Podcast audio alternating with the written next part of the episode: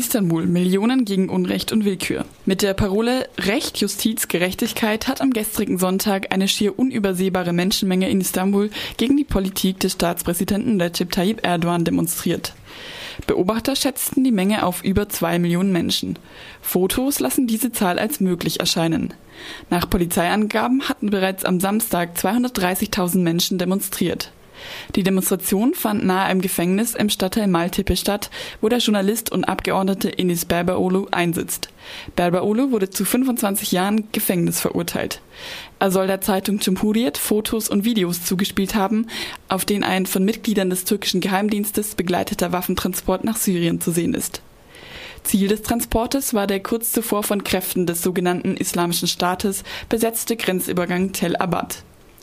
Wegen der Verurteilung Berberolus hatte sich sein Parteivorsitzender Kemal Kilicdaroglu mit einem Schild mit der Aufschrift Gerechtigkeit aufgemacht und war damit in der prallen Julihitze von Ankara bis zur Kundgebung nach Istanbul marschiert, rund 450 Kilometer.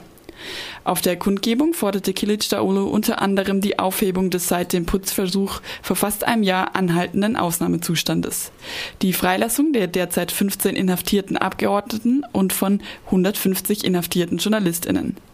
Kilic Daolu lehnte auch insbesondere das von Erdogan nach einem Referendum eingeführte neue Präsidialsystem ab, weil die Wahlkommission das Referendum trotz erheblicher Unregelmäßigkeiten bei der Auszählung anerkannt hatte. PolitikerInnen von CDU und SPD fordern europaweite Extremistendatei. Nach Ausschreitungen beim G20-Gipfel in Hamburg fordern PolitikerInnen von Union und SPD die Einführung einer europaweiten Extremistendatei. Die Vizevorsitzende der SPD-Bundestagsfraktion Eva Högel begründete die Einführung einer solchen Datei gegenüber der Rheinischen Post mit der Möglichkeit, dann Meldeauflagen auch im Ausland zu verhängen zu können. Der innenpolitische Sprecher der Unionsfraktion Stefan Stefan Mayer von der CSU meinte, eine europäische Extremistendatei für Linksradikale, so Mayer wörtlich, sei sehr sinnvoll und unterstützenswert. Außerdem wünschte sich Mayer die Schließung der Roten Flora in Hamburg und der Rigaer Straße in Berlin. Trump rudert bei gemeinsamer Cyberabwehr mit Russland rasch zurück. Per Twitter hat der US-Präsident den eben erst von ihm verkündeten Plan einer gemeinsamen Cyberabwehr mit Russland zurückgenommen. Trump hatte sich mit Wladimir Putin während des G20-Gipfels in Hamburg getroffen. Die günstige Gelegenheit hatte sich ergeben, weil zu dieser Zeit die übrigen GipfelteilnehmerInnen nur über Klimafragen sprachen. Danach hatte Trump getwittert, er habe sich mit Putin auf eine Zusammenarbeit bei der Cyberabwehr geeinigt, um zum Beispiel die Beeinflussung von Wahlen zu verhindern. Nach einhelliger Kritik auch aus seiner Partei hat Trump den Plan nun zurückgenommen. Donald Trump Jr. sprach im Wahlkampf mit russischer Anwältin über Hillary Clinton. Der älteste Sohn des US-Präsidenten Donald Trump, Donald Trump Jr., hat einen Bericht der New York Times bestätigt, wonach er sich zusammen mit Trumps Wahlkampfmanager und Trumps Schwiegersohn Jared Kushner kurz nach Trumps Nominierung zum Präsidentschaftskandidaten mit einer russischen Anwältin getroffen habe, die Verbindungen zum Kreml hatte.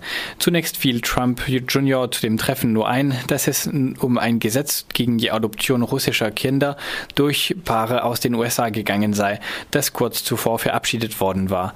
Erst auf Vorhalt von Journalisten fiel Trump Jr. ein, dass es doch auch um Clinton gegangen sei. Die Anwältin habe gesagt, sie habe Informationen über Verbindungen von Clinton-Unterstützerinnen nach Russland. Sie habe aber offensichtlich keine wichtigen Informationen gehabt, sagt Donald Trump Jr. Österreich verweigert türkischen Wirtschaftsminister die Einreise. Die österreichische Regierung hat ein anlassbezogenes Einreiseverbot gegen den türkischen Wirtschaftsminister Nihat Şebekci verhängt. Şebekci wollte bei einer Großveranstaltung anlässlich des Jahrestages des gescheiterten Militärputsches am 15. Juli in Wien sprechen. Die Begründung des Verbots ist bisher unbekannt. Vor kurzem hatte auch die niederländische Regierung ein ähnliches Einreiseverbot gegen den türkischen Vizepremier Turul Türkeş erlassen. Türkisch wollte zu dem gleichen Anlass in Apeldoorn in den Niederlanden sprechen. Türkisch führt die rechtsradikale Partei der erleuchteten Türkei.